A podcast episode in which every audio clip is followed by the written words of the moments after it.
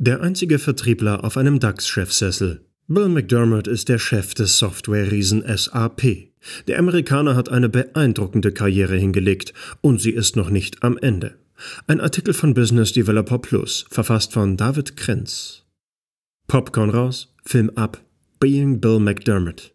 Erste Szene: Grundschule. Bill werde höchstens Lastwagenfahrer, attestiert die Lehrerin den Eltern. Schnitt. Ein New Yorker Arbeitsviertel.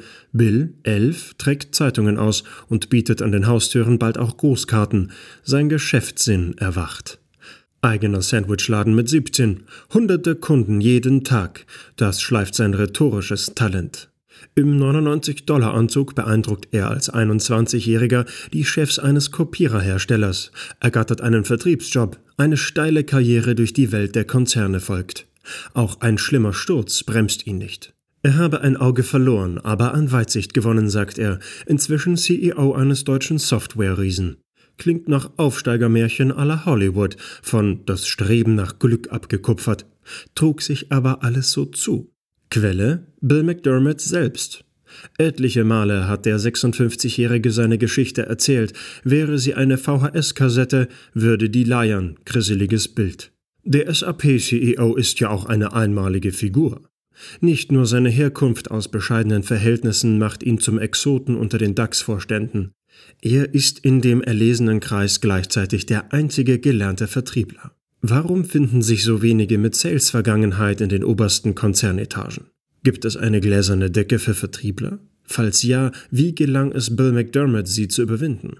Seit seinem Amtsantritt 2010 wuchs der Börsenwert von SAP auf das zweieinhalbfache, liegt bei mehr als 100 Milliarden Dollar. Klar, er profitiert vom Tech-Boom, aber man muss eine gute Welle auch surfen können. So verließ er sich nicht nur auf das Stammgeschäft Lizenzsoftware, sondern stärkte durch milliardenschwere Zukäufe die Cloud-Sparte. Kunden können Software jetzt mieten. Den SAP-Produkten, lange als kompliziert verschrien, verordnete er Bedienfreundlichkeit, führte intern das Motto Run Simple ein. Von den Mitarbeitern forderte er, Kunden besser mitzunehmen, empathischer zu sein. Das sei wichtiger Teil seines Erfolgs, sagen Experten, dass er jede Entscheidung konsequent vom Kunden her denkt. Eine Haltung, die für Vollblutvertriebler selbstverständlich sei, sagt Unternehmensberater Roland Jäger, der seit vielen Jahren Führungskräfte coacht. Ein weiterer hilfreicher Wesenszug für die Managerkarriere, genau zu wissen, welche Botschaft ich senden will und wie ich das tue, Kunden oder Mitarbeiter emotional anzusprechen, darin sind die meisten Vertriebler sehr gut.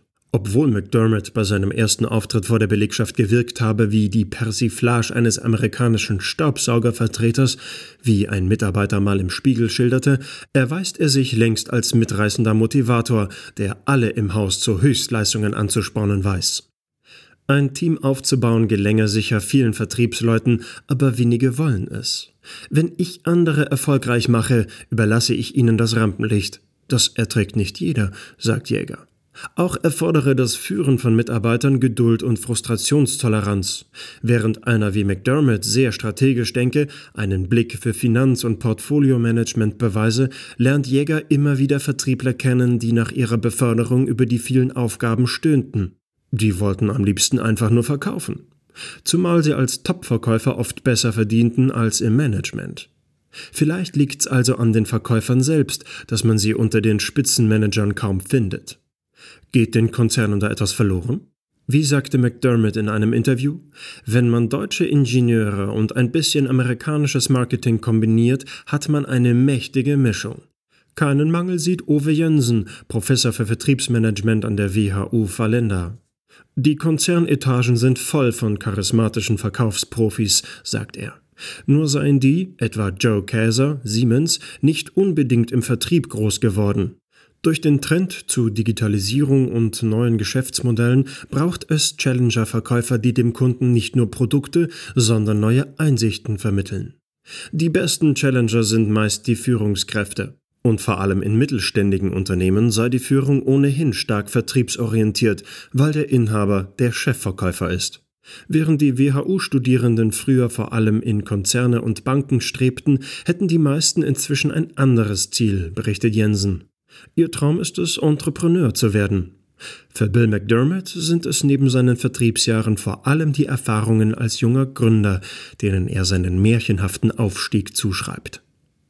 Der Artikel wurde eingelesen von Pascal Simon Grote, Vorleser bei Narando.